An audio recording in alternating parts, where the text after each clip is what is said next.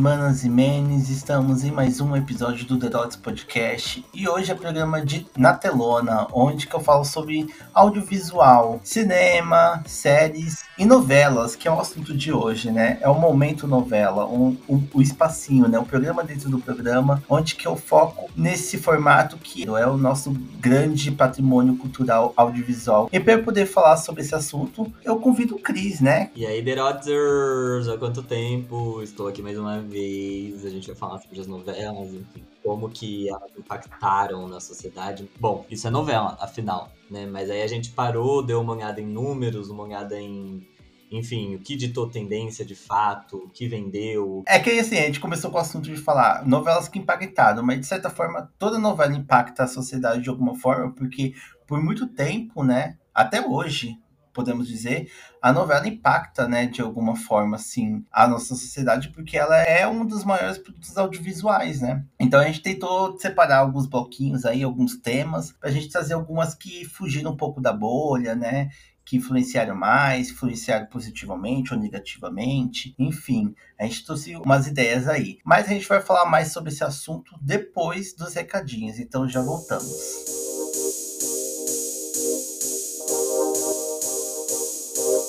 O The Dots Podcast é um projeto independente criado por mim e por isso eu encabeço boa parte das funções desse podcast. Então faço desde pesquisa, roteiro, gravação, edição e divulgação. E essas funções demandam tempo e também custos. E por isso estou pedindo para vocês ouvintes do podcast apoiar esse projeto de forma financeira e existem duas formas de você ajudar. A primeira é pela plataforma do Apoia-se, que é uma plataforma de financiamento coletivo. Acesse o Apoia-se do Podcast através do link apoia.se barra The Dots Podcast. Esse link você encontra também na descrição desse episódio. E lá você pode estar ajudando com o valor que você puder de forma mensal e os pagamentos é através de cartão de crédito ou boleto bancário. Se caso não quiser ou não puder ajudar mensalmente, você pode estar ajudando com valor único através do nosso Pix, que é o e-mail do podcast, thedotspodcast.gmail.com. Essa informação também está na descrição desse episódio. Se não puder ou quiser ajudar de forma financeira, ajude divulgando esse podcast. Entre no nosso Instagram, arroba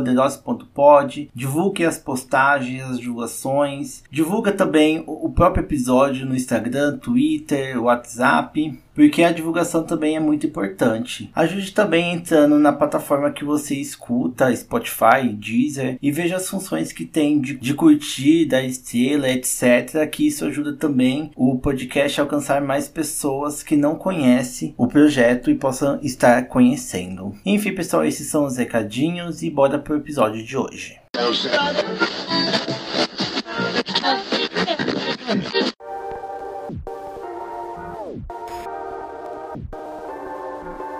E bem, pessoal, para a gente abrir esse primeiro bloco, a gente trouxe uma reflexão, né, sobre a novela, né? Porque é complicado a gente falar sobre novela sem trazer uma reflexão sobre o impacto que são as novelas. Porque hoje em dia, talvez, as pessoas meio que menosprezam a novela e, e colocam elas como uma coisa muito menor para baixo e tal, mas as novelas têm muito impacto, né? Elas foi o principal molde, né, de uma sociedade inteira, porque pelo menos eu, quando era mais jovem, todo mundo se reunia na frente da televisão para assistir a novela das nove. Principalmente ela, que é o, o grande horário nobre da televisão. Mas também tinha outras novelas e, e, né, a Globo mesmo, né, pensa, falando que a, o grande, a grande emissora que faz grandes novelas, ela separa os horários pensando nesses nichos, né, que vão assistir. Tinha o horário da, dos juvenis, que era Malhação, tinha os horários das mães, donas de casa, que é o horário das seis. Tinha o horário das sete, que é um pouco mais leve, porque a galera chegando do trabalho, né,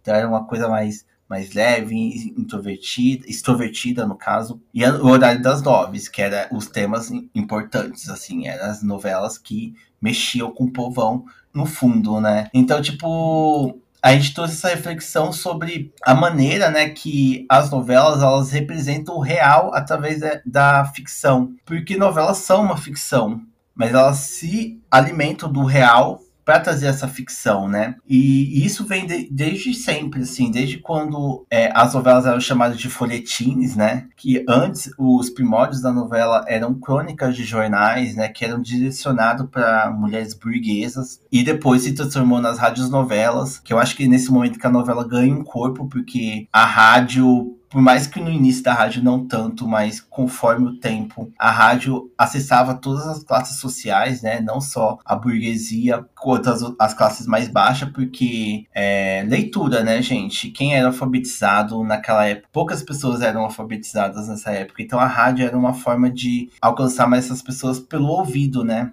Pelo som. É, que é uma coisa nossa, né? Essa coisa cultural de contar história, né? De ouvir histórias, essa coisa do, do falar, né? É muito forte na nossa cultura é brasileira, né? E aí eu acho que aí que a, novela ganhou formato e depois quando ela vai se tornando TV, né, vai para TV, ela continua, né, nesse sentido de tipo, se você assistir uma novela com os olhos fechados, você ainda vai entender o que é falado, porque ela ela é muito nessa coisa de da repetição, né? De ser um pouco óbvia, de às vezes ser um pouco repetitiva, para que você escute, né? Não necessariamente precisa assistir para entender. É, eu acho que quando a novela sai da rádio e vai para a TV, aí é, ela, ela arrebata, né? Porque além dela te trazer o fator história, ela tá te contando algo e o brasileiro desde sempre, desde sua gênese, é muito fofoqueiro, então quem não gosta de uma bela história da vida alheia, eu acho que além de trazer a história, a contação da história, ela traz a imagem, né? Ela traz essa possibilidade de você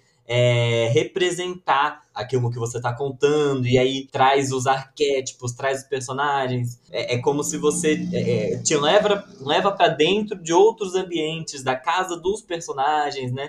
Te leva para outras cidades, para outras paisagens. Então, a novela ela já chega arrebatando, assim, revolucionando uma forma de contar, né? E de uma forma, inicialmente nem tanto, mas em algum momento ela se torna acessível, ela se torna possível para o maior número de pessoas e, e mesmo quando ela ainda era restrita a um grupo, a, a, a quem poderia ter uma TV em casa, ainda assim ela era pretexto para reunir os vizinhos, enfim, e, e ser um espaço de compartilhamento também. Então, eu acho que a novela sempre teve esse fator arrebatador mesmo, né? De ser um grande produto. É, e sempre teve emissoras que se dedicaram muito porque viram que funcionava para nossa sociedade. Essa coisa de contar histórias e mostrar essas histórias sendo contadas. Então, a novela sempre foi fenômeno. E eu acho que hoje aqui a gente está tentando, é, vai tentar trazer um pouco de como que a novela, para além desse fenômeno, além desse grande retrato que ela faz da sociedade, como que ela pode é, ser um serviço público, né? Impactar nesse tipo de, de, de, de, de serviço mesmo, de ajudar a população de alguma forma. É, assim como também é, servir ao contrário, né? Desinformar, enfim, criar falsas, falsas verdades. Enfim, a gente vai tentar um pouco desmistificar isso, destacar algumas novelas que, nossa, essa daqui foi estrondosa, essa daqui, olha só, todo mundo usava o anel que aquela personagem usava, esse tipo de coisa. Hoje a gente vai, vai tentar sair um pouco do óbvio, vamos cair em alguns óbvios, mas a gente tentou traçar uma coisa que surpreende em alguma medida. Exatamente, é, é, é isso, porque a novela, como ela é uma coisa que atinge várias camadas sociais, né? até atualmente, nos últimos anos, foi lida como povão, né? Que é o povão que assiste as novelas. Os autores, eles se inspiram muito em acontecimentos reais, temas que são muito discutidos pela sociedade, quanto classes baixas quanto classes altas para trazer essa, essa coisa mesmo, sabe? Arrebatar essas pessoas. E aí, já puxando, né, como o Cris falou, a gente, hoje, nesse episódio, a gente vai tentar trazer novelas que não só exatamente se inspiraram em assuntos que estavam rondando a, sociedade, como elas conseguiram influenciar a população, a sociedade, a fazer algum certo tipo de coisa. Tipo, de primeira a gente queria uma causa, né? Movimentando por uma causa, mas percebeu que tem outros âmbitos também, tipo, da moda também, que é muito forte também de novela, ela influencia muito a moda. E também negativamente, como o Chris falou também, trazendo alguns assuntos que parecia ser muito interessante ser discutido, mas foram feitos de forma errada, mas de certa forma surgiu uma discussão. Então, esse episódio por mais que seja um pouco nebuloso, até pra gente que tá gravando o que, que é o tema exatamente, mas a gente quer trazer novelas que impactaram a sociedade além do que ela tava no momento atual. Eram no novelas que trouxeram um assunto ou impactou de alguma forma que a sociedade meio que se locomoveu. Se essa novela não tivesse existido, talvez essa movimentação não teria existido naquele momento, naquela época. É mais ou menos isso que a gente trouxe. É, tipo assim, existe uma, um cenário é, antes dessa novela, em determinado assunto, e depois dessa novela, isso mudou e não voltou mais para o que era antes. Né? É o caso da, da primeira que a gente vai falar em breve. É, é, é, quando a gente estiver falando da novela em si, acho que vocês vão entender melhor, assim, o que, que a gente está querendo trazer, entendeu? Exatamente. Então bora pro assunto, né? É, pra gente começar, a gente trouxe um bloco onde que a gente colocou assim que seriam novelas que movimentou o público por uma causa. Então a, a gente vai falar aqui de algumas novelas que trouxeram assuntos que na época que ela foi discutida ainda não era algo muito discutido, mas conforme a novela foi levando para esse lado mais popular, a sociedade conseguiu se instruir um pouco sobre o assunto e aí, pum, a coisa foi. E um dos primeiros exemplos que a gente trouxe aqui, que na verdade são vários, né, gente? Mas a gente trouxe alguns exemplos, né? Já citando aqui. Se caso você achar que, ai, vocês não citaram tal novela. Aí você faz o seu podcast e cita tal novela. Brincadeira, gente, brincadeira. Ai, que agressiva você. Mas você pode mandar mensagem pra gente, falando, ai, você podia ter falado de tal novela. Quem sabe no futuro a gente fala sobre ela, faz um parte 2, né? Sempre pode, é possível. Mas a primeira novela que a gente trouxe aqui é Laços de Família, do saudoso Manuel Carlos, um dos maiores autores de novela do Leblon. Do Leblon. Ah, da atualidade. Ele pode ter se aposentado, mas ele ainda é muito atual. Tá Mulheres Apaixonadas aí, né? Quem tiver em 2023 ouvindo. Tem mulheres apaixonadas aí passando. Ele tá vivo? Claro que ele tá vivo. É? Beijo, tá Manuel Carlos. Saudade. tá aposentado, mas tá vivo. Mas bem, Laços de Família, né? Ela foi uma das primeiras novelas da vida dos anos 2000, né? Porque ela foi entre 2000 e 2001, pegou essa virada do milênio. E uma coisa que é muito importante da novela, né? Além de toda a trama, que é muito boa também, é que ela conseguiu fazer um aumento de doação de medula óssea no Brasil. Isso porque, na trama, a personagem Camila, que é interpretada pela Carolina Dickman, ela foi diagnosticada com leucemia, que é um câncer que atinge os tecidos formadores de sangue, incluindo a medula óssea. E em um dos grandes ápices da trama, a personagem raspa o cabelo quando percebe a queda do mesmo, por conta da quimioterapia. Tem a música lá, é da Celine Dion, não é? Não, é... Não é da Celine Dion? Não é. Qual é a música, então? Ai. Lara Fábio, amiga. Love by Grace, da Lara Fábio. Ah, é verdade. Não sei porque eu fiquei com o Celine Dion na cabeça.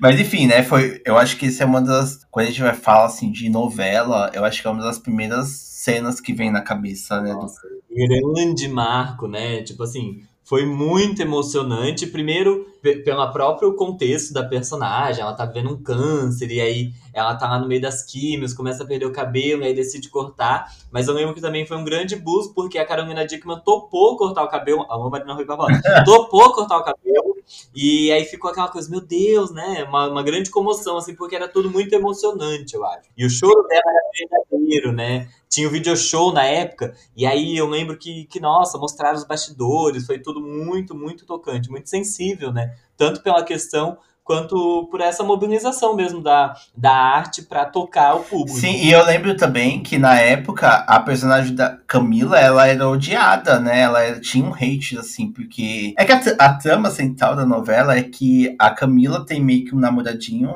né? Que é o... O Gianecchini o Gianecchini. E aí a mãe se apaixona pelo cara e meio que fica nesse, nesses lances, assim, né? Entre, entre as duas por causa do cara. Eu vou ser sincera que eu não revi Laços de Família, então eu não lembro muito com frescor na minha mente como é a trama. Mas eu lembro que a Camila era muito odiada. Eu lembro que tinha até a personagem da Débora Seco que ficava chamando ela de Judas.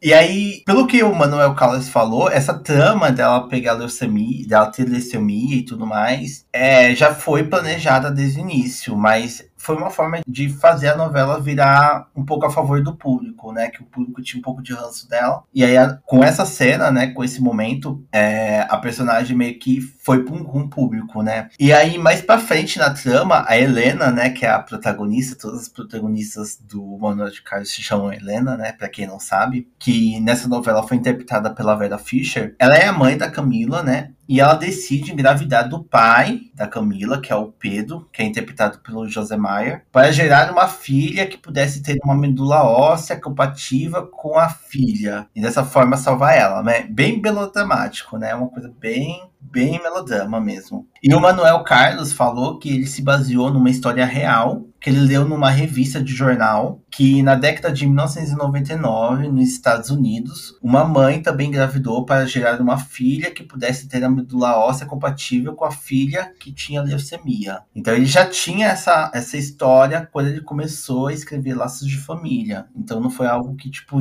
gerou só para trazer uma comoção para personagem que era odiada, já era uma trama que ele já tinha pensado. Mas nossa, eu fico parando para pensar, nossa, é que eu acho que já teve alguma, algumas tramas que, que trabalhou isso de tipo uma filha que foi criar, que foi gerada para curar a doença de outra filha. Tipo, parece uma coisa meio de tipo, eu só fui gerada para isso, sabe? Você entende essa, essa, sensação meio. É, eu lembro de um filme que tem essa mesma, mesmíssima história. Sim. Não vou lembrar o nome. Eu também não lembro. Eu lembro que tem um filme também que fala essa trama. Mas a, a novela em si não, não, não gerou. Eu não lembro se a Helena chegou a ter o filho na novela, porque realmente, gente, eu, eu tenho poucas, poucas lembranças dessa novela. Eu acho que teve, amiga. Teve o Zé Maia. Acho que teve, né? Teve tudo. Mas enfim, é, a, a trama da Camila foi tão marcante, né? Que a Globo chegou a usar a cena da Carolina Dickman raspando o cabelo como propaganda sobre doação de medula óssea. E aí o comercial foi um sucesso.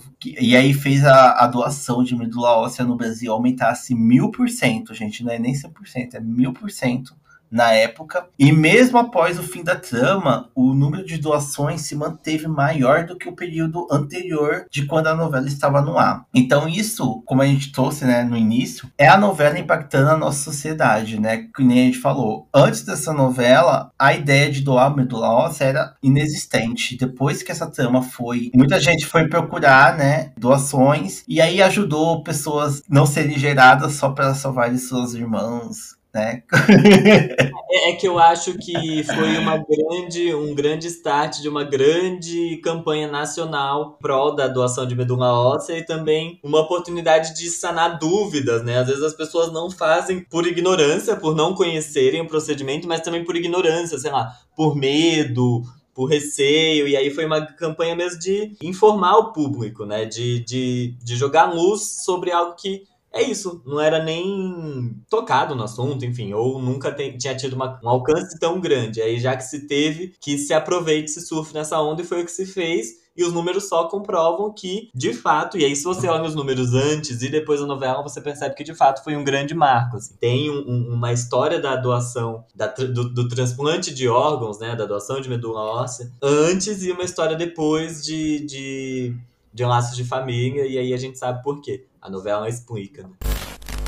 E aí a segunda que a gente selecionou aqui, que veio antes de Laço de Família, a gente pôs Laço de Família porque foi, é, foi muito emblemático, né? O, o, efeito da, da novela na questão do transplante de medula, medula óssea. Mas antes disso, lá em 95, entre 95 e 96, foi ao ar Explode Coração, que foi uma novela da Glória Pérez, que trouxe à tona uma outra questão nos anos 90 existia um problema na nossa sociedade que era o desaparecimento de pessoas, e especialmente de crianças, né? E aí, na novela, a Glória colocou uma personagem chamada Odaísa, que procurava pelo seu filho Gugu, que foi sequestrado por bandidos que queriam vender a criança para um casal estrangeiro. E aí, conforme a trama foi desenvolvendo, ela começou a, a, a, receber muito feedback né, de, de pessoas da vida real, falando, relatando seus casos, suas experiências, e aí eu acho que também é um trabalho de pesquisa que a Glória, apesar de todos os poréns, ela tem isso assim como uma, das suas melhores qualidades, né? Ela fez esse trabalho de pesquisa e foi vendo que, na verdade, esse era um buraco muito fundo, o buraco de pessoas desaparecidas. Então ela foi pesquisando, foi recebendo relatos, e aí, e aí ela começou a pesquisar, encontrou um grupo chamado Mães da Cinelândia, que era um grupo de mulheres do Rio de Janeiro Janeiro que se reuniam para procurar os seus filhos desaparecidos. Então, com isso, né, ela trouxe a trama com alguma certa despretensão, mas ao longo da novela isso foi mostrando a sua importância, né, a coisa do desaparecimento. E aí, conforme o trabalho de pesquisa dela e também com os feedbacks do público, a novela começou a mostrar todo dia, no final, fotos de crianças que de fato desapareceram. E aí, com isso, esse assunto foi tomando uma repercussão muito grande, né? Porque sensibiliza, né? Enquanto você vê isso na novela, você sabe que aquilo é uma ficção, você ainda tem alguma separação entre o que é real e o que não é. A partir do momento que a novela começou a trazer fotos de crianças desaparecidas, e aí trazer a foto, o ano que a criança foi desaparecida, isso começou a tocar mais o público, e aí as pessoas começaram a, a olhar mais para isso mesmo. E acabou que no final, ao fim da novela, mais de 70 pessoas foram encontradas, né? Uma parte delas crianças, enfim. E aí, e aí depois teve a, a, a separação, né? É, uma parte delas, de fato, foram crianças que foram raptadas, né? Que foram sequestradas, enfim que sumiram de fato, outra parte eram pessoas, crianças, adolescentes que só não queriam, queriam sair, fugir de casa, enfim, queriam sumir, né? Essa é importante falar uma coisa assim, porque na década de 90, né, existia muito essa, vamos dizer que é uma histeria coletiva de crianças, né? Crianças estavam sendo desaparecendo, né? Nos anos 90, é isso. Era uma coisa real, realmente um número muito grande de crianças estavam desaparecendo nessa época, mas foi criada uma histeria coletiva, né, de que, tipo, de grupos satanistas que estavam sequestrando criança para fazer magia negra, de que criança estava sendo sequestrada para ser vendida no exterior, sabe? Era uma coisa muito colossal, assim, de coisas que estavam acontecendo nessa época. E a novela meio que tava nesse, nesse bonde, né?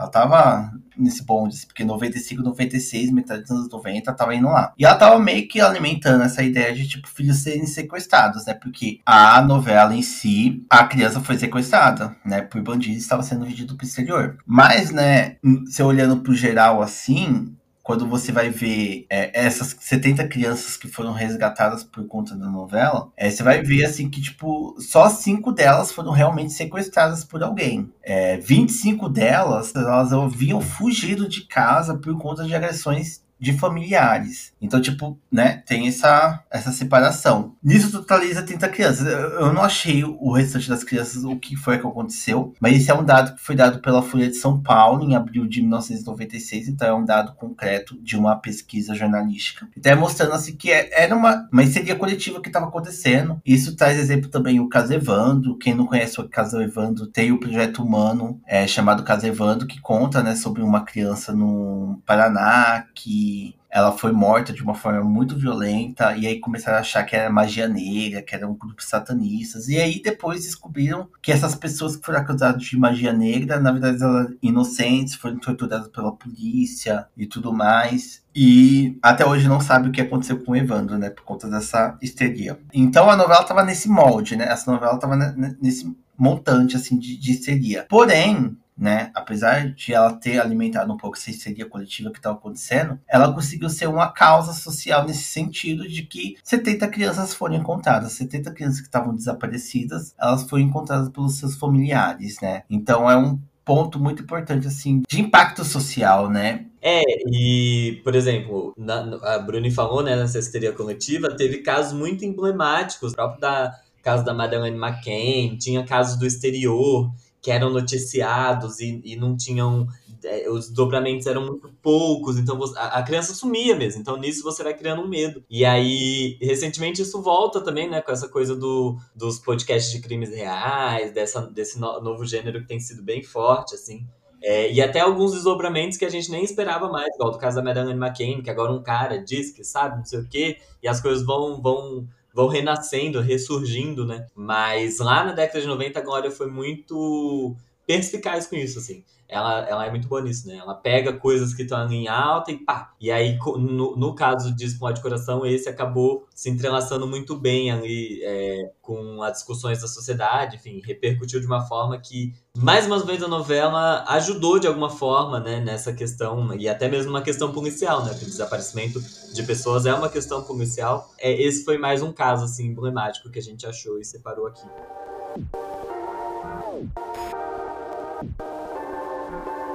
E bem, pessoal, agora a gente muda um pouco de bloco né? No primeiro bloco a gente falou sobre novelas que impactaram por conta de uma causa. E nesse bloco a gente vai fazer uma reflexão sobre novelas que ditaram moda, que além de movimentar a sociedade por uma causa, as novelas também ditam a forma que as pessoas querem se vestir, a forma que as pessoas querem andar na rua. Ela é muito forte nisso. E a gente trouxe alguns exemplos de novelas que fizeram isso. E para começar, é, a gente trouxe a novela Dance Days, que é uma novela dos anos 70, que ela foi ao ar entre 1978 em 1979, tendo a autoria de Gilberto Braga, que também é um dos grandes autores de novelas brasileiras. E quando a gente traz Daisy Days, é porque ela é considerada um dos maiores fenômenos da teledramaturgia brasileira, influenciando muito a juventude dos anos 70. Então, quando a gente fala de novela na televisão, Daisy Days é um marco de tipo, foi a novela que mudou, sabe? Foi a primeira novela que tipo fez essa virada e transformou a, a teledramaturgia em uma coisa que a gente conhece até hoje, né? É por conta dessa novela.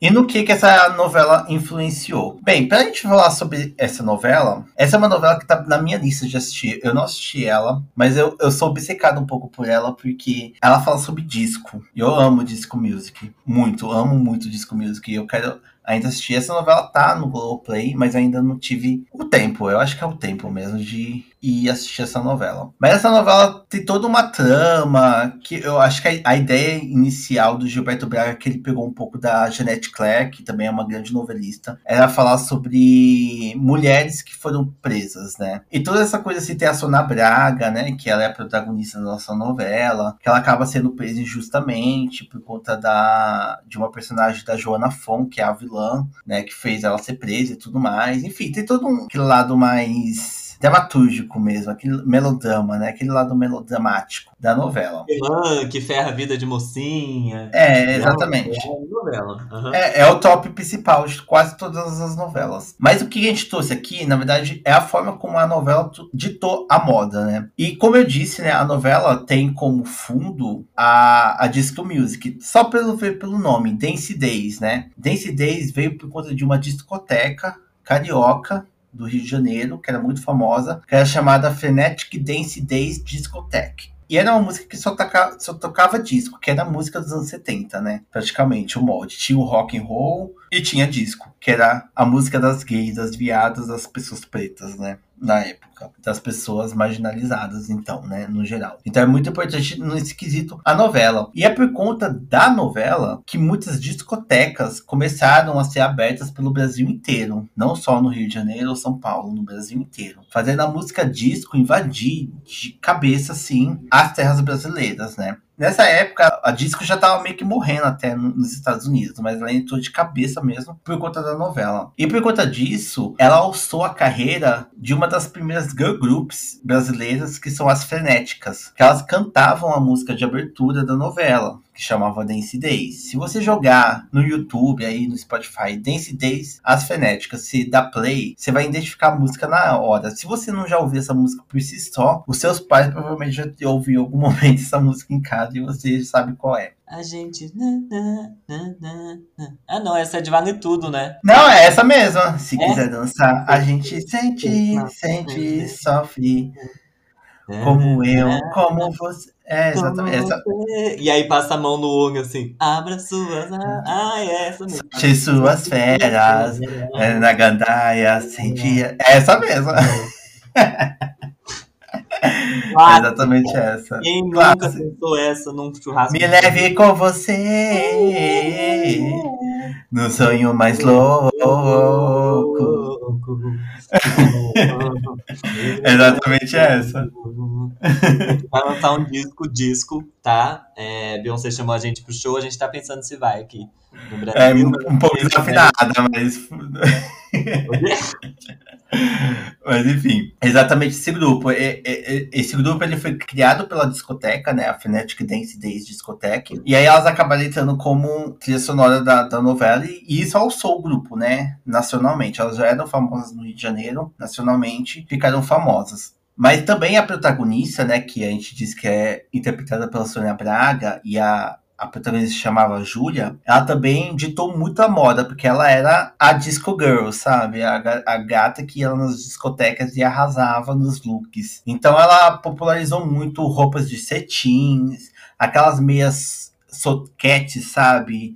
Com, que é meio invisível, que é tipo so, soquete de lurex, mas eram tipo neon, sabe? Fluorescente. Não era meia calça? Tem, que a soquete é pequenininha, meia calça. Não, tem a meia calça também, mas tem a soquetezinha só. Que bate na. Ah. Tem, tem as meia calça e tem as soquetezinhas também. A personagem usava muito soquete mesmo. Mas era aquelas neon, entendeu? Que chamava atenção. E aí elas usavam essas meias com salto, sandálias, sabe? Então era tipo, nossa, as pessoas nos anos 70 assim, usaram muito. Anos 80 também, né? Influenciando também essa virada da década. Então, tipo, as pessoas usavam muito essas roupas bem disco mesmo. Nossa, eu sei que tava em ditadura militar nessa época, mas eu queria muito ter vivido essa época.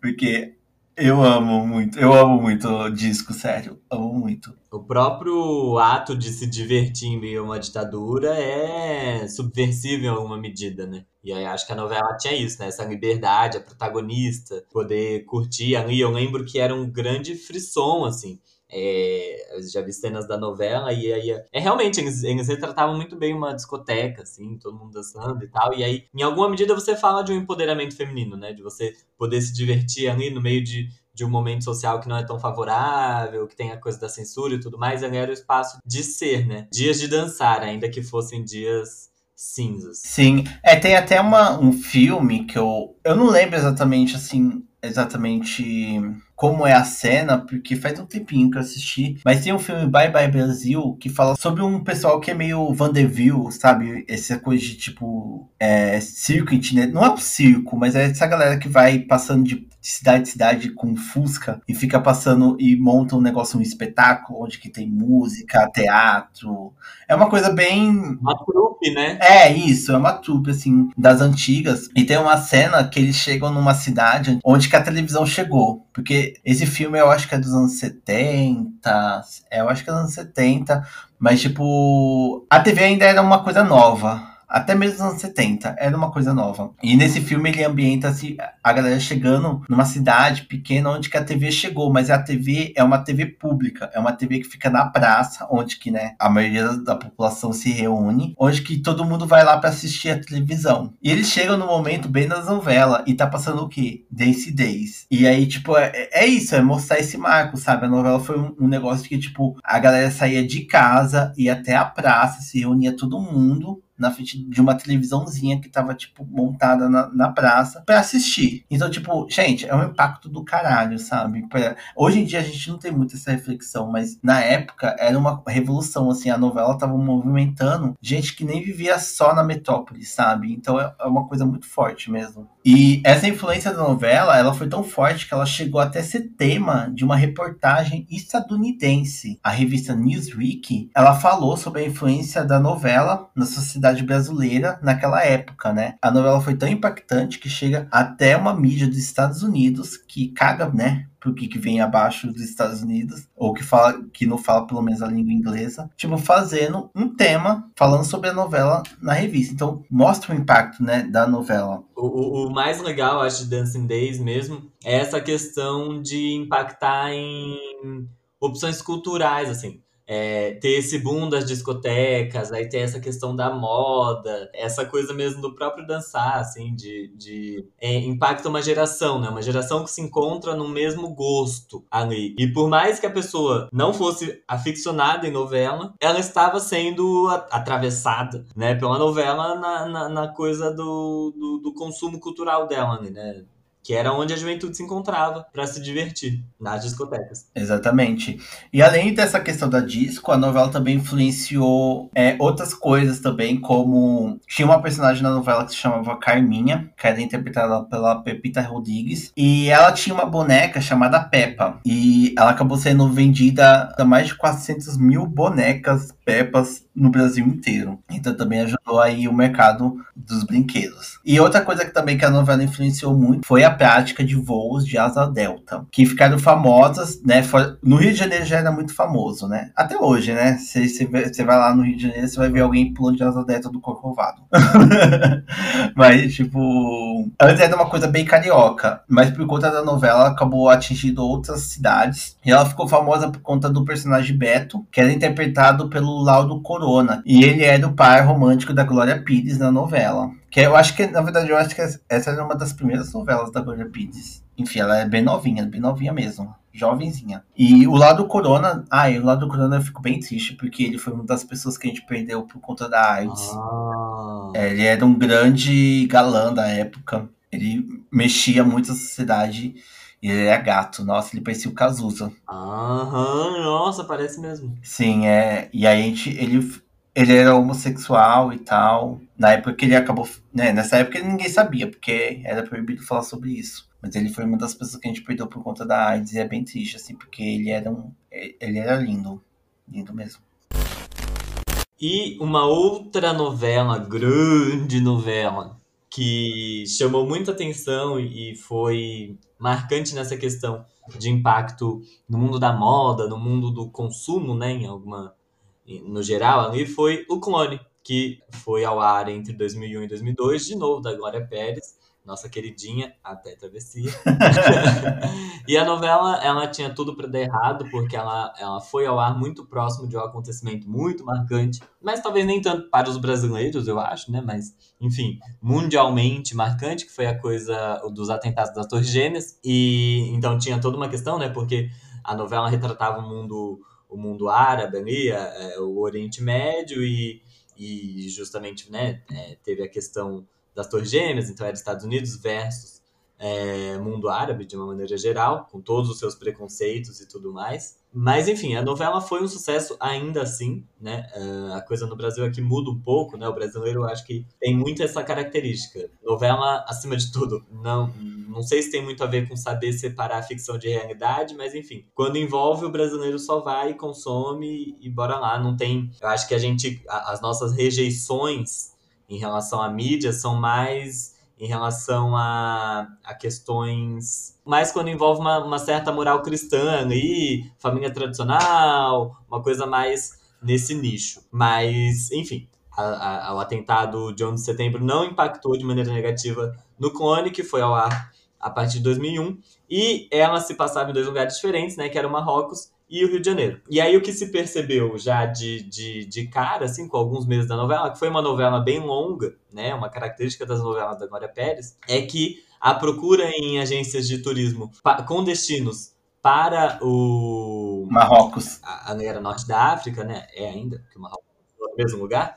É, aumentou, aí as, as, as empresas começaram a criar pacotes, pacotes específicos, assim, desenhar pacotes que atendessem a essa demanda, né? Então, pacotes para o Oriente Médio, ali para o Norte da África, um turismo mais é, é, com essas características. E aí, show teve essa questão mais geral ali do, do turismo, mas também tinha uma grande. uma personagem que chamou muita atenção, que era a Jade, era a protagonista, a personagem da Giovanna Antonelli. Antonelli, isso mesmo, da Gigi. É, e aí, depois da Jade, a Jade foi um marco para a novela, mas também para a atriz, né? Depois da Jade, todas as personagens da Giovanna Antonelli, ou enfim, a maior parte delas, carregou essa característica de ter sempre algum adereço, alguma característica que era copiado na sociedade. E aí, se você for ver é, nas novelas seguintes dela, você vai achar alguma coisa. Mas enfim, nosso foco aqui é o Clone. E a Jade, que era a grande protagonista, ela tinha uma maquiagem bem forte, delineado e tal. E aí isso pegou na sociedade, o delineado que vinha aqui de baixo, bonitinho e tal. E ela também usava uma pulseira que ligava o punho ao dedo por uma fina corrente com pedras coloridas chamada Ishwara. E aí isso também virou febre nas crianças. Quem frequentava feira, feira, feira em São Paulo, feira livre, nossa, tinha banquinhas com essas coisas, enfim. A ideia de véu também, né? É que eu não tenho muita lembrança, mas essa ideia de usar véu eu também senti também, né? É, eu lembro que e que mesmo que eu, é, entre as crianças dominou assim. E aí na época tinha o Chan que, que tinha a música lá do do. Essa mistura do Brasil com o Egito? Isso, a mistura do Brasil. E aí envolveu tudo. Eu lembro que a, a, as minhas primas, assim, se reuniam e aí colocava alguma coisa para simular um véu na cabeça, e aí dançava El Chan, virou uma grande mistura do Brasil com o Egito, com Marrocos, com. Enfim. É uma... Então, eu, eu fico reflexiva essa coisa do, do tecido na cabeça, se isso de certa forma é, influenciou a cultura evangélica, porque a cultura evangélica tem essa coisa de colocar o véu na cabeça quando você vai rezar, mas eu não acho que é uma cultura que veio dos Estados Unidos, porque o, o evangélico é dos Estados Unidos, né? É meio que cultural dos Estados Unidos. Mas eu não lembro dos Estados Unidos ter essa, essa cultura de colocar véu na cabeça para rezar. Não, é que isso é mais dos pentecostais, né? Dos, dos evangélicos mais raízes que ah, a, a Mas isso veio dos Estados Unidos? Não, não necessariamente. É porque, assim, quando teve o protestantismo lá, o coisa lá calvinista, lá, o cara lá, ele é, é, é, muito ligado com essa questão mesmo do, do Oriente Médio ali, essa divisão. Então eu acho que deve ter alguma influência uma na outra, mas são coisas distintas. O véu evangélico é um e o véu do Oriente Médio é outro. Ah, sim. Mas eu acho que basicamente é porque tem a coisa lá do, ah, do muro lá, Israel e tudo mais, e acho que ali é que as religiões se encontram, né? Mas acho que tem muita coisa a ver com essa coisa do respeito, do tipo assim, vou, vou, me envergonho do, da minha vida em, pe, em, pecado, então vou me tampar aqui para pedir perdão. Acho que vai mais ou menos nessa esteira. Não sei, não conheço muito de religião, mas eu acho que é nessa toada. Uh, e aí a Jade tinha esses adereços, tinha o véu e tudo mais, e ela fazia dança do ventre. E nossa, aumentou muito a procura por dança do ventre, porque era uma coisa sensual, então aquilo poderia apimentar a relação, fora que sempre foi uma dança bonita. Então a gente foi importando isso, né, trazendo isso para cá, e enfim, cresceu muito esse aumento pelos adereços das mãos da Jade, mas também pela dança que ela fazia as academias em aulas de dança aumentaram em 80% a oferta de aulas de dança do ventre. E aí uma outra marca, o Clone é legal por isso, assim, porque ela, ela tem várias vertentes em que ela influenciou, impactou. Outro ponto foi que a novela ficou muito marcada pelos bordões, e a Glória Pérez sempre foi muito boa nisso também. É, era muito comum ouvir as pessoas falarem Inxalá, que significa se Deus quiser, a personagem da, Carla, da Carla Dias falava, Carla Dias falava muito, a criança. Inxalá, muito ouro, Inxalá, muito ouro. muito ouro, isso. Vai arder no mármore do inferno, que o tio, tio Ali também falava, uhum. ao vento, que era muito usada pelo núcleo muçulmano, e outras gírias também, como não é brinquedo não, que a personagem da Solange Freitas que falava, e eu lembro, eu vi ela no encontro tempos atrás, e ela fala que não estava no texto, e algum dia ela foi gravar e ela soltou. E aí, nas outras cenas, ela começou a soltar também, a Glória assistiu, gostou e ficou o bordão nasceu meio que naturalmente esse, né? Não é brinquedo, não. Aí cada mergulho é um flash, tem que ser muito artista. Também ficaram muito populares na época. Nossa, esse do cada mergulho é um flash eu conhecia e eu soltava às vezes, mas depois que eu fui rever o, o clone, eu falei, porra, é daqui. Nossa. Porque o Cada Mergulhão Flash é daquela. Eu não lembro o nome da atriz, é uma atriz muito famosa também, conhecida. Eu acho que ela é falecida hoje em dia, descanse em paz. Mas é aquela mãe lá que queria que a filha ficasse famosa, né? Que ela queria que ela engravidasse de um, de um cara famoso de um, de um jogador de futebol, porque ela queria ficar muito rica por conta disso, assim. Ela ficava falando. Na verdade, até, é, tem um impacto também, porque nessa essa personagem ela sempre queria ir pra, pra aquela praia lá de pobre do Rio de Janeiro, como é o nome da novela? Da, da, da... Piscinão de Ramos. Isso, Piscinão de Ramos. Essa, essa personagem, é, a novela também, o Clone, ela foi muito famosa por transformar o Piscinão de Ramos um, uma coisa nacional. Porque essa personagem, ela, ela, ela, toda hora fala, ah, eu vou pro Piscinão de Ramos, eu vou pro Piscinão de Ramos.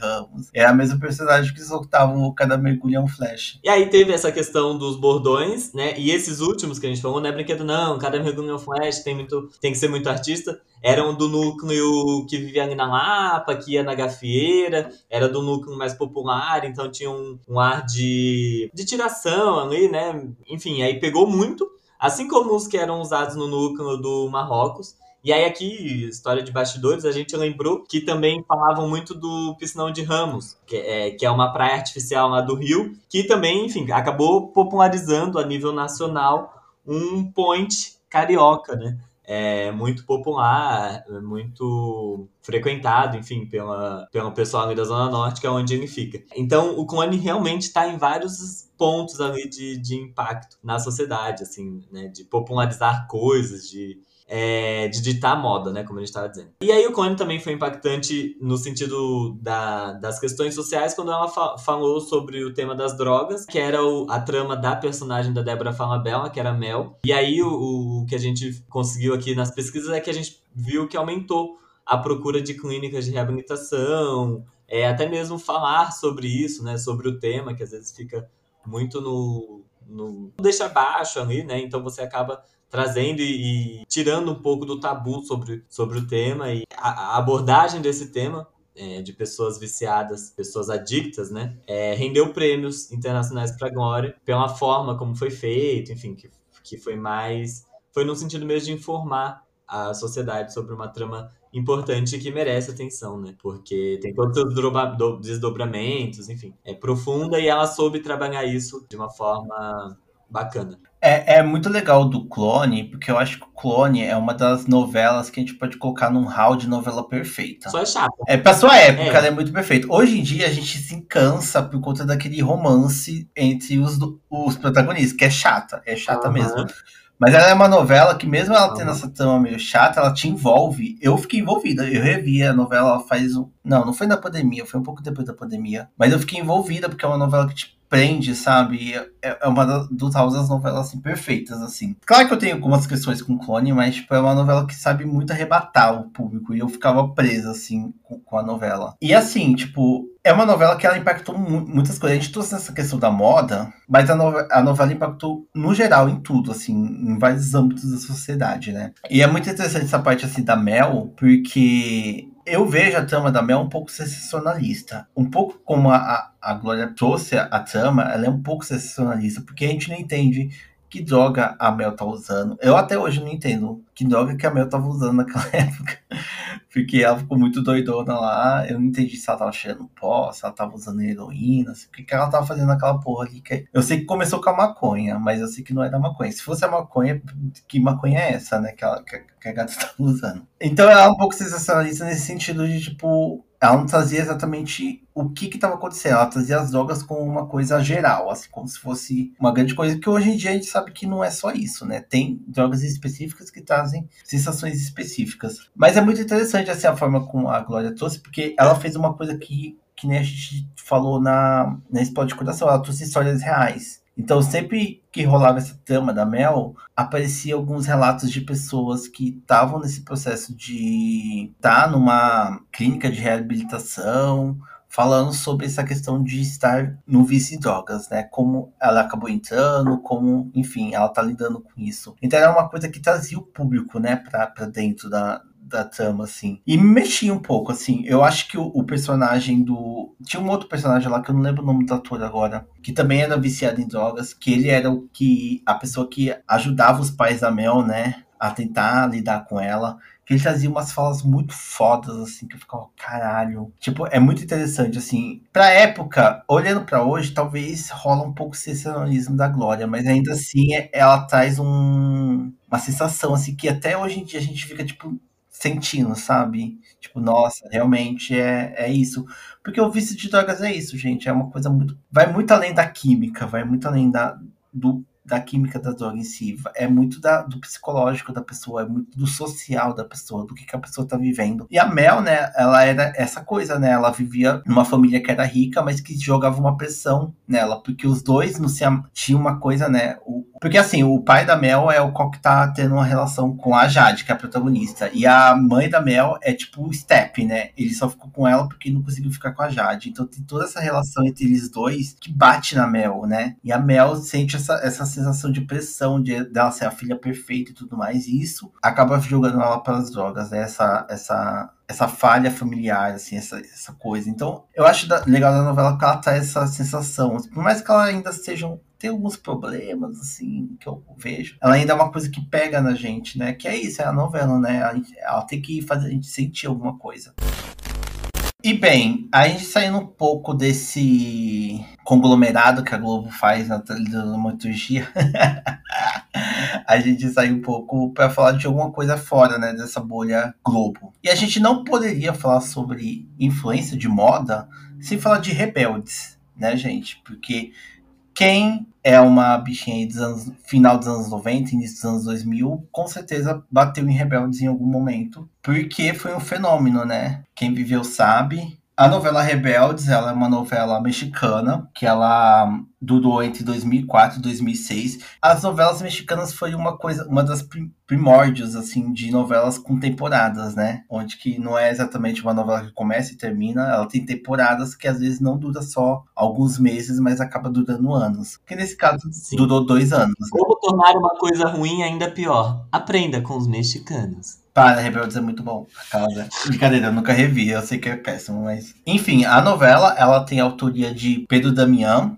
ela é inspirada numa novela argentina, que é chamada Rebel Way, que foi um fenômeno, né, também lá na Argentina, mas aí fizeram um, um, remake mexicano, que aí sim, né, foi um fenômeno não só mexicano, mas internacional, e que atingiu principalmente o Brasil. E tipo, gente, quem viveu é, 2006, 2007, 2008, 2009 talvez, sabe que Rebeldes era o fenômeno. Não tinha outra discussão entre a criançada, entre os adolescentes dessa época, a não ser rebelde. Então, na escola, você via gente discutindo quem ia ser quem do grupo, quem ia ser a Mia, quem ia ser a.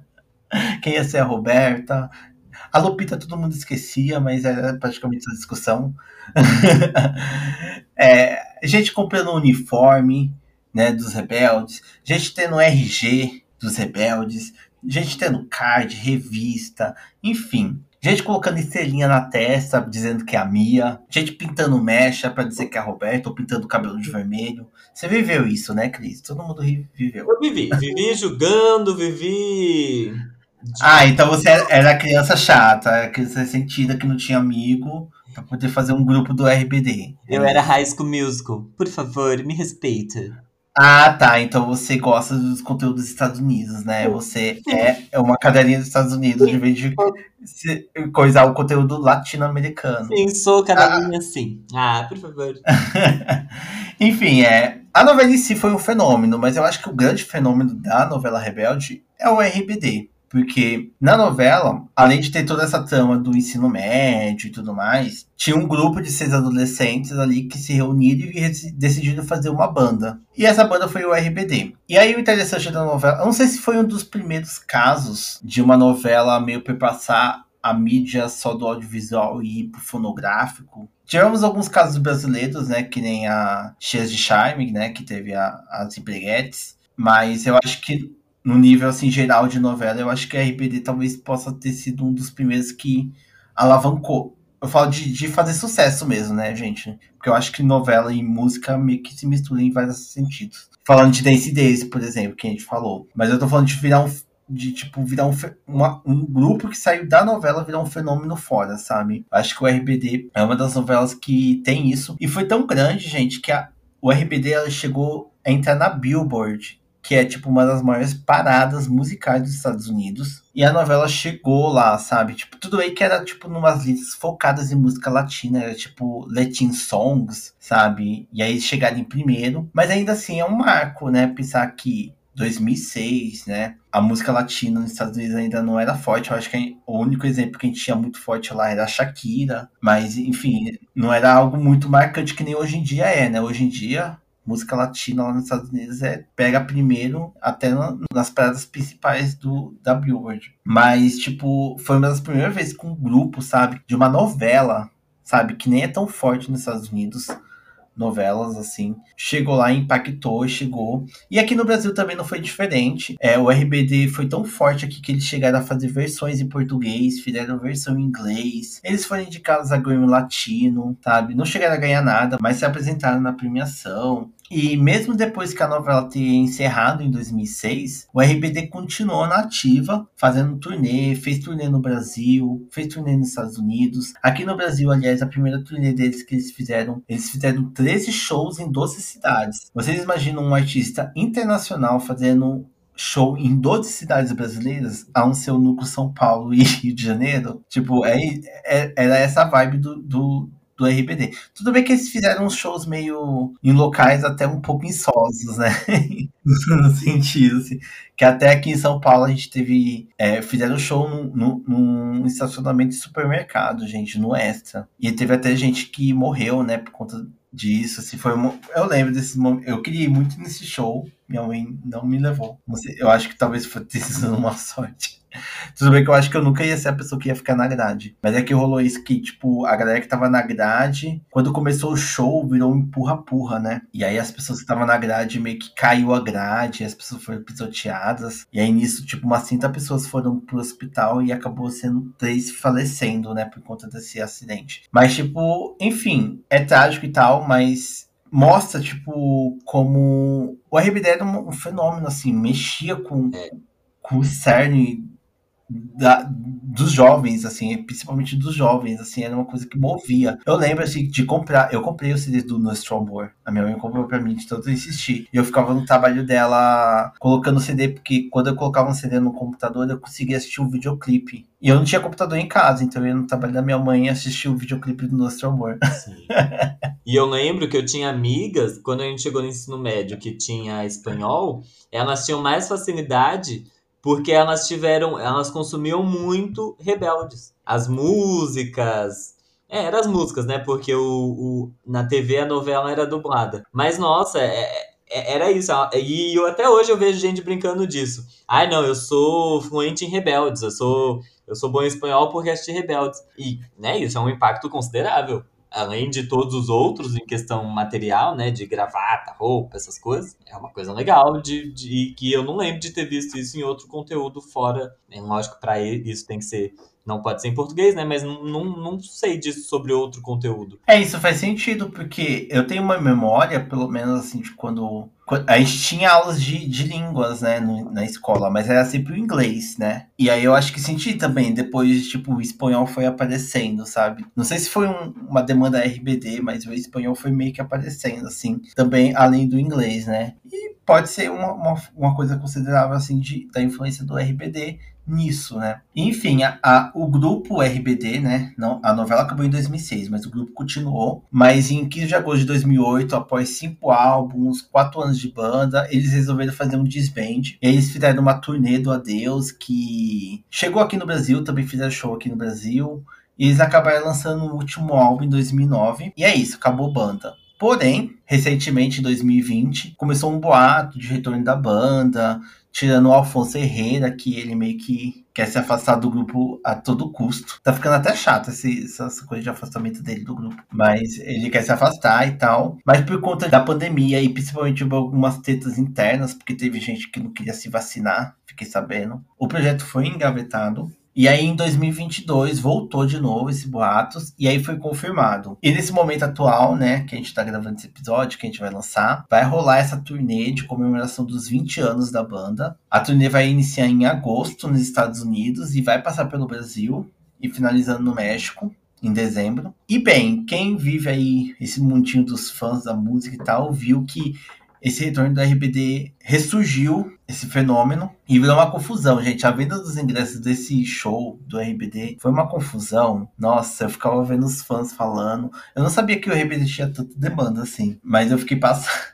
Eles tiveram até que fazer show extra, show extra, mesmo assim foi uma briga com cambista. A mesma coisa que os as pessoal do Taylor Swift tá sofrendo agora com o show dela aí, com os cambistas aí comprando as coisas e tal. Enfim, tá um pandemônio. E aí isso mostra que o Rebelde continua sendo um fenômeno até hoje, né? Não só em 2006, até hoje o RBD é um fenômeno. Eu lembro até quando o, RB, o RBD colocou as músicas no Spotify, porque não tinha música no Spotify até, sei lá, 2020, 2019. Nossa, eu ouvi tanto, sabe? Lembrando de eu criancinha. Nossa, eu ouvi muito o RBD nessa época quando voltou. Mas é isso, né? É, é uma nostalgia, né, que bate.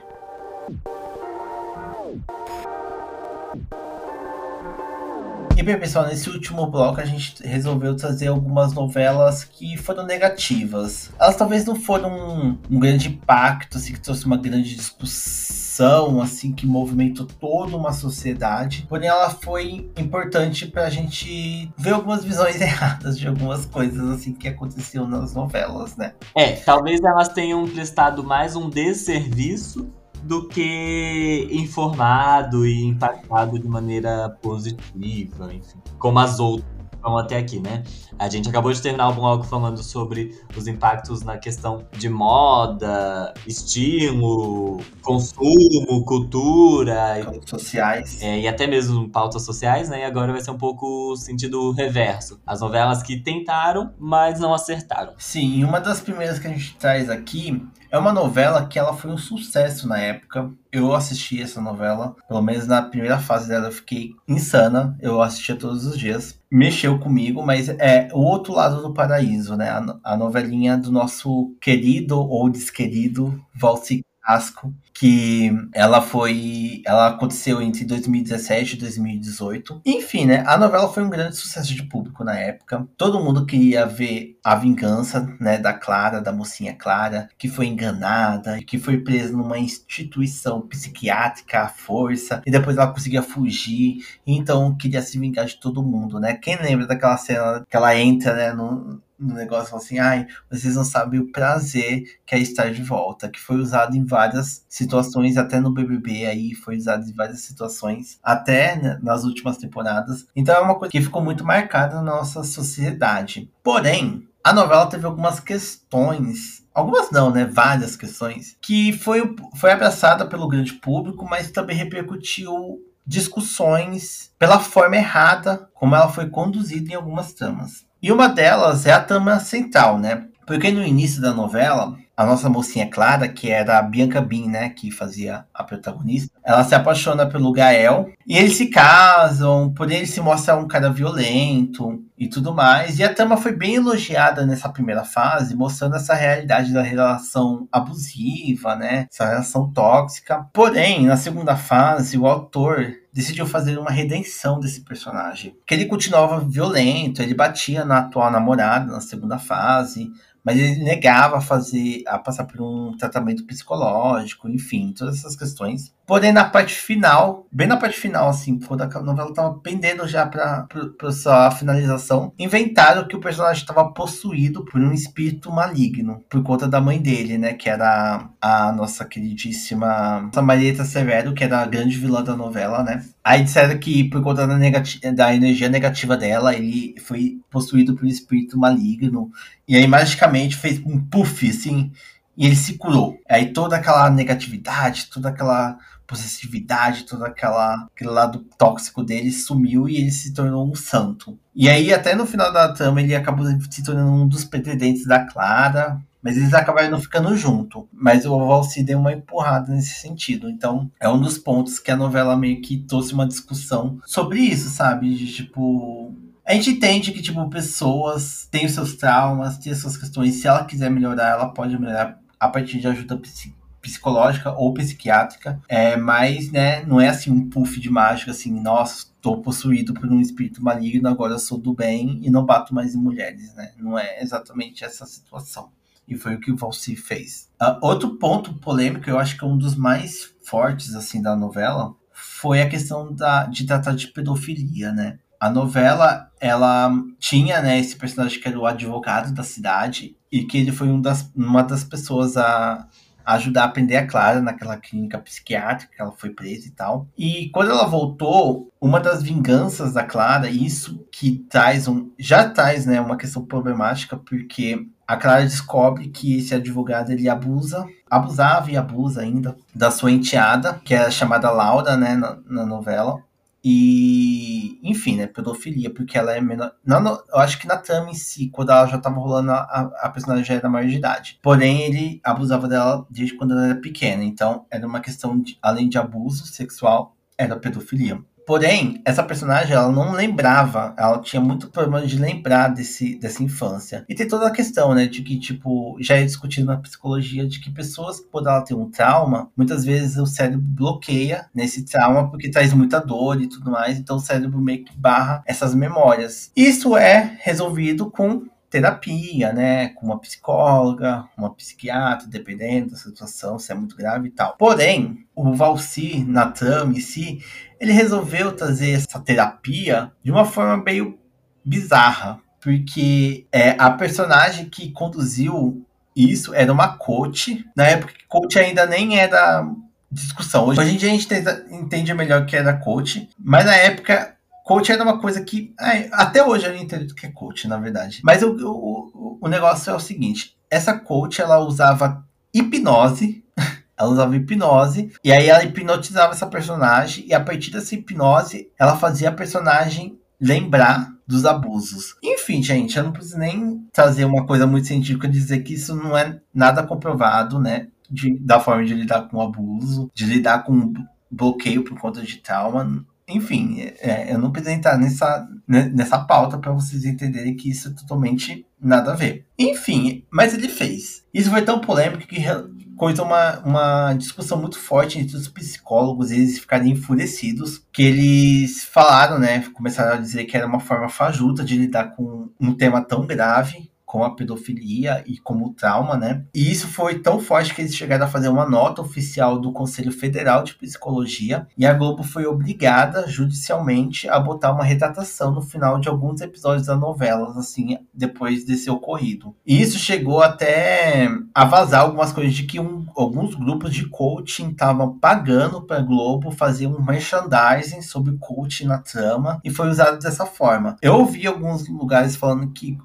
alguns grupos de coach ficaram putos porque não foi a forma certa que eles faziam esse tal, essa tal coisa. Mas enfim, gente, hoje em dia a gente sabe que coaching é fajuto em qualquer sentido, né? Até quando é fajuto de todos os sentidos. E esse aviso no final basicamente fazia a Globo dizer que problema, questões psicológicas devem ser tratadas com os profissionais habilitados para tal, que é uma questão séria, que não pode ser tratada de uma maneira sem responsabilidade, então que procurem profissionais habilitados pelos seus conselhos regionais de psicologia. E aí acho que passou por um tempo, né, depois dessa manifestação do CRP ficou passando por um tempo esse aviso no fim do capítulo. Tem outras coisas da trama do Valci, né, que se a gente ficar aqui a gente vai ficar ter que fazer um episódio só sobre isso. Porque teve coisas de. a forma como foi retratado a homossexualidade, né? Que foi escrachada. Teve um lance de cura gay, que no final foi meio revertida, mas né, tinha a personagem que ficava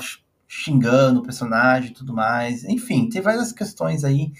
Enfim, né? Valsir, né? Valsir, às vezes ele acerta, às vezes ele erra. É uma coisa de amor e ódio. Depois erra de novo e erra outra vez. É, mas é uma coisa que é muito forte, assim, que a sua novela seguinte, A Dona do Pedaço, ela foi uma novela que teve poucas pautas sociais, não é? Era uma novela muito escrachada, muito pautada no humor. Tinha umas coisas meio nos topos de tipo, ah, é a filha que odeia a mãe e tenta acabar com a mãe e tal, nessas coisas, mas causas sociais eu sinto que foi menos, né? Eu acho que o Salvador até deu uma abafadinha, assim. É, geralmente ele não vai muito, né, nisso, assim. Ele vai mais em explorar estereótipos, assim, mas é que ele sabe que ele não se dá tão, tão bem no sentido de informar, de, de, de criar, superar paradigmas, superar coisas solidificadas. Ele vai mais, ele explora mais os estereótipos, tudo que já tá aí, ele vai explorando, assim. E acho que esse é o problema, ele explora até onde não dá mais, assim sei lá, ah, eu sou do convento, eu sou boazinha, eu sou do convento. Ah, eu sou, eu sou gay, afetadíssima. E aí vai explorando todos os estereótipos possíveis, vai explorando, vai explorando. É, e é isso que torna um pouco é, mais é. divertido, né? Porque a dona do pedaço foi um pouco é. mais divertida, assim, nesse sentido.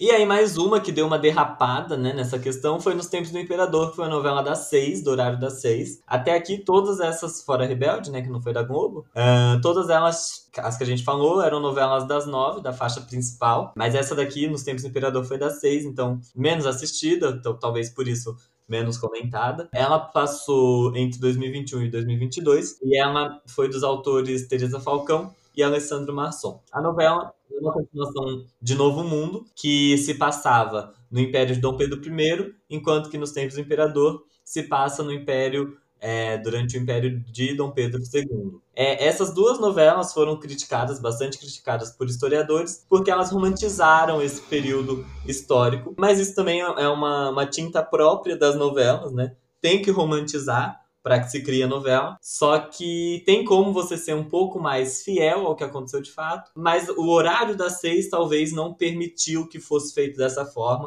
ou enfim, as próprias intenções dos autores. O fato é que, por ter dado essa romantizada, ela foi bastante criticada por historiadores e por quem tinha uma visão um pouco mais crítica ali, mais, mais conhecedora do que se passou naquele período. Mas o grande problema foi mais um problema de bastidores que impactou no, na, na, parte final, na reta final da novela. A, algumas atrizes negras, como Sinara Leal, Dani Ornelas e Roberta Rodrigues, começaram a relatar episódios de racismo durante a produção da novela principalmente vindo do esses episódios do diretor Vinícius Coimbra. Uh, desde dois, de outubro de 2021, elas vinham reclamando de serem tratadas de forma diferente. Elas disseram depois, né, que existia um tratamento para os atores brancos e um tratamento diferente para os atores negros uh, durante a, a, a produção da novela e que a sensação que elas tinham era de segregação racial por terem camarim separado, refeições em horários diferentes e que a, a novela, o contexto da novela tinha pessoas, é, é, a representação de pessoas escravizadas, né? Tinha personagens que eram escravizados, tinha personagens que eram é, chamados de mucama é, e outros, outras palavras é, nesse teor, mas o, o, problema que elas relataram é que esse tipo de tratamento elas recebiam também no off, né? Quando as câmeras estavam desligadas e extremamente ofensivo, né? Claro que ia incomodar e claro que ia ser apontado como racismo, porque não tem outro nome para algo desse tipo. Então, aí elas reclamaram e eu lembro que a personagem da Roberta Rodrigues, que era a Lupita, alguma coisa assim o nome dela, ela sumiu. Em algum momento ela some na reta final, por quê? Porque a atriz se nega a gravar os últimos capítulos, assim. A Sinara Leal e a Dani Ornelas ainda gravam até o fim mas a Roberta Rodrigues ela se retirou da novela. Uh, e eu lembro que os comentários eram que nos bastidores estavam um clima super chato, porque, enfim, se você tem o um mínimo de consciência e vive algo desse tipo no seu entorno, não tem como que tudo fique normal e tudo fique, ah, tá tudo bem. Então, parece que a novela terminou assim com essa vontade de que só acabasse logo mesmo, porque a situação ficou bem desagradável, e principalmente para quem sofreu com tudo isso que foram as atrizes que levantaram a voz e uma delas, inclusive, saiu. E aí eu lembro que na novela foi justificada, ai não, é, eu vou dar o nome de Lupita porque eu não tenho certeza se é esse. É, ah não, Lupita viajou, eu acho que falaram alguma coisa desse tipo, assim. Enfim, a personagem foi. Se a atriz se retirou, então sua personagem simplesmente sumiu da tela. Uh, apesar de todas essas reclamações, a cúpula da, da Globo, da emissora, decidiu, né, é o que se fala, decidiu dar uma abafada no caso até o fim da novela em 2022. Por medo, né, do, da questão do, é muito dinheiro envolvido numa novela. Tem anunciantes, né, da novela, então por medo de que isso repercutisse nisso, que algum dinheiro fosse perdido, a Globo deu uma abafada, mas as atrizes, elas mesmas se pronunciaram, então, para quem tem redes sociais, acabou ficando sabendo da coisa, não tanto ainda enquanto acontecia a novela, por, porque eu acho que existia uma questão contratual que era melhor que elas não falassem do que que elas falassem tivesse que arcar com isso, mas eu lembro que depois que acabou é, isso foi falado mais abertamente. E aí tem um, um, um fato aqui que a Bruni levantou, é que durante é, a novela teve uma cena em que uma personagem branca é, fala da existência de racismo reverso para uma personagem ne negra. É, eu não lembro disso, mas a Bruni levantou aqui. E parece que isso também repercutiu. Eu não acompanhei nos tempos de, do Imperador, porque é uma novela que eu não curto muito, assim. Novelas que passam na época da escravidão, assim. É uma novela que não me desce. E, mas eu lembro de ter saído na, no Twitter e tudo mais, assim. Essa cena, né, de uma personagem branca meio que falando de racismo reverso, sabe? Que tipo, ah, eu também sofro racismo pelos negros. Porque eu acho que era uma personagem que ela tava lutando. Porque nos tempos do Imperador tem essa trama, né? Da, da abolição, né? Que vai vai chegar na abolição, né? E tem essa trama, assim, dos personagens brancos ajudando os personagens negros nessa luta. E aí tem uma trama, uma parte da, da, da, novela que tem essa personagem que ela, que ela começa a conviver com os personagens pretos nos quilombos e ela começa a dizer que tá sofrendo racismo reverso dentro dos quilombos por ela ser branca.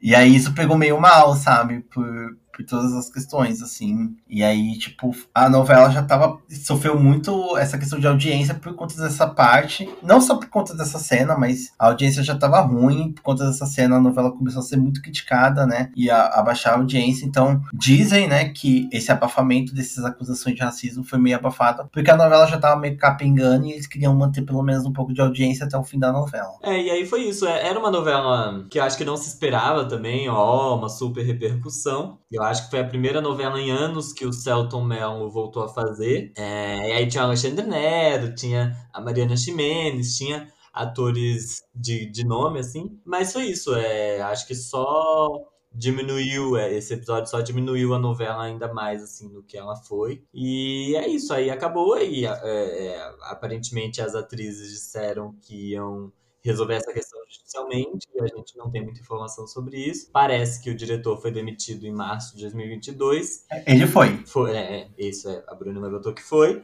E é isso. Sobre o decorrer da, do, do, processo, a gente não tem muita informação. É, ele foi demitido porque ele iria dirigir a novela Mar do Sertão. Ah. Ele tava com o nome, mas aí ele foi demitido e aí passou a direção para uma outra pessoa. Ah. Então, atualmente ele não tá na Globo, mas nunca, não rolou nada judicialmente, assim, tipo. É porque isso demora também, né? A gente sabe. Se isso for meio pra justiça, só daqui anos pra frente que a gente vai saber mais. Eu acho que pode ter tido algum acordo com as atrizes, porque a Roberta Rodrigues, ela pegou. Ela tá como protagonista de uma série, eu acho que é original Globoplay, que tá pra lançar. Então provavelmente foi feito algum acordo, tipo assim, ah, toma aqui um papel grande, vamos deixar isso por pra lá. Não sei, especulação minha. Mas eu vi que ela tá como. Uhum. Se não a protagonista, a protagonista, mas tipo assim, uma das. Uma, um grande papel numa série que vai lançar. É, não, não tô sabendo não, mas elas fizeram uma carta pública, né, e tudo mais, falando sobre isso, as três, né, juntas. E quando a gente conversou sobre trazer essa novela, ela talvez não foi um grande impacto de uma discussão muito forte fora, porque eu acho que pouca gente sabe sobre esse caso, mas é, eu senti que teve uma mudança. Você percebeu que, olhando assim as novelas das seis, depois dos tempos do Imperador, as duas outras novelas que tiveram foram de época, mas foram dos anos 30, 40, 40, que foi a, a Além da Ilusão. Ah, esqueci. Além da Ilusão. É, Além da Ilusão, que foi do. E o Mar do Sertão. É, Mar do Sertão era, era contemporânea, não era. Era contemporânea? Era. Mas ela tinha uma energia meio. Tinha, é, é, é porque é, era. Mas ela era bem contemporânea, assim. Ela só. Eu acho que ela deve ter andado 10 anos, uma coisa assim. Ah, sim. Então... É, então, mas Além da Ilusão era anos 30, né? Anos 40. E a novela atual que tá passando também é anos 30, anos 40, né? A... Ma, é, é, como que é o nome dessa novela? Ah, eu não sei, ela é tão ruim que, a, que eu nem lembro o nome dela. Amor Perfeito, Amor Perfeito. Amor Perfeito, isso, ela também é essa coisa. E a próxima novela das seis vai ser uma novela contemporânea, né, também. Então eu tô sentindo que a Globo, eu acho que eu tô eu, eu pensei nessa novela pra gente dizer que ela trouxe uma mudança meio estrutural. Talvez essas novelas de época, que passam na época da escravidão, elas vão ser meio abolidas, assim. E eu, sinceramente, eu fico feliz, porque são novelas que, tipo, pra mim não, não tem mais o que falar, sabe? Uhum. Sobre essa época da escravidão, sabe? É, se não for de uma maneira mais crítica, eu acho melhor que não se faça, sei lá. Ah, mas às vezes se for crítica, sabe? Vai ter, quais são as tramas, sabe? A não ser que tá algum protagonista totalmente preto nas novelas. É, tem muito personagem que foi esquecido, que a história acaba, acaba invisibilizando, né? Talvez focar. Exatamente. É, porque se, mesmo que a, a novela Nos Tempos do Imperador falasse sobre essa parte da libertação da escravidão, os protagonistas não eram as pessoas pretas, era o Dom Pedro II era Leopoldina, era sei lá quem que tinha essa novela que eu não lembro. Era esse, esses eram os protagonistas das novelas, sabe? A parte da escravidão era as tramas secundárias, sabe? E é interessante, ou sei lá, porque esse diretor aí que foi é, expulso, né? Foi retirado da, da Globo, ele que dirigiu Lado a Lado. Que é uma das é. novelas que. É, ele que dirigiu lado a lado. E aí, tipo, é uma das novelas que, pra mim, melhor soube falar sobre questões pretas, numa questão histórica, assim, de época. Por mais que lado a lado não fale, né? Não passe na época da escravidão, né? A novela é início dos anos, dos anos 20, né? Nossa, gente, eu tô revendo, a gente tá revendo aqui em casa, lado a lado, e muito eu vi na pandemia, maravilhosa essa novela, maravilhosa mesmo. E, mas enfim, eu, eu estou sentindo que vai, a partir de agora, eu acho que a Globo não vai fazer mais novelas é, de época na escravidão. E o que faz mais sentido, porque, mano, hoje em dia, novela de época pode ser nos anos 70, sabe? Porque nos anos 70 já, já é meio antigo. Se a gente parar pra pensar, novelas de época já dá pra ser mais, um pouco mais contemporâneas do que a época da escravidão, sabe? E aí deixar a época da escravidão pra documentário. Porque até cinema, gente. Ai, quando o cinema uhum. falar, ai, vou fazer uma trama da época da escravidão, eu já fico, ai, não, cansei já. Bom, pessoal, é isso. Essa foi a nossa seleção. É... E basicamente o, a estrutura do nosso episódio foi essa, né? De como as novelas, a própria função dela, a função social dela é que seja um retrato da sociedade, né? Mas como tem algumas que acabam extrapolando é, o óbvio de retratar, enfim, ou de ser impactada por algum, algum acontecimento que está tá em voga na nossa sociedade, algumas conseguem passar disso e servir a sociedade de uma outra forma para além do entretenimento, né? Seja na moda, seja em questões de saúde, em questões de segurança pública, assim como pode acontecer também o contrário, né? De desinformar, de, enfim, perpetuar coisas que já poderiam ter sido superadas. Mas basicamente, nosso episódio tinha esse objetivo de trazer e a gente passou por na, na discussão do episódio, nas reuniões para montar esse episódio, a gente passou por várias outras novelas, só que a gente tem que fazer um filtro, né? E acho que essas foram as mais emblemáticas mesmo para a gente aqui nessa nossa, nesse nosso trabalho de pesquisa. É, exatamente, porque se a gente olhar assim, novelas, elas impactam desde as mais antigas até as mais atuais. Até recentemente eu postei no meu Instagram na verdade, eu repostei, né, que o, Samuel de Assis, que é o brigadeirão, né, que tá fazendo Vai na Fé, ele postou um vídeo onde que ele tava num, numa festa e falaram que tinha uma galera lá na frente que queria ver o pai da Jenny, o pai brigadeirão, que era ele, né, na novela Vai na Fé. E ele tava numa, no... ele tava numa festa que era de uma Jennifer também, ele achou que era a família da Jennifer, e depois quando ele foi sair, tinha um monte de criança lá querendo abraçar ele, e tudo mais. Por quê? Porque na novela Vai na Fé, ele faz o pai preto legal, uhum. o pai preto presente, o pai preto que mesmo que descobre que a filha não é dele, ele quer ser o pai dela, quer cuidar dela. Então isso, de certa forma, invade o imaginário, né, de uma sociedade que a gente sabe que não tem pais presentes, né, já no geral. E quando a gente olha numa sociedade preta, e marginalizada, isso é menor ainda, né? Por várias questões sociais que, enfim, não dá pra gente discutir nesse episódio. Mas ele impactou, sabe? É uma novela que tá passando em 2023, numa época onde que tem várias outras coisas acontecendo, Netflix, HBO Max, a vida em si, né, tá acontecendo aí. Mas a novela ainda assim arremata esse imaginário e impacta as pessoas de as crianças conseguirem levar as mães na frente de uma festa para poder abraçar o pai brigadeirão, que é o pai presente da novela, sabe? Então a gente trouxe essa, essa pauta assim nesse sentido que tipo, novelas elas impactam positivamente ou negativamente, elas impactam. Então a gente trouxe algumas ideias assim, que a gente que sai um pouco fora da curva, né? Mas todas as novelas em si, elas impactam de alguma forma, né? Então, a gente meio que trouxe essa pauta e espero que vocês tenham curtido o que a gente trouxe aqui. Sim. E até a próxima. É isso, então, gente. Vejo vocês em mais um episódio do nosso podcast. Beijinhos.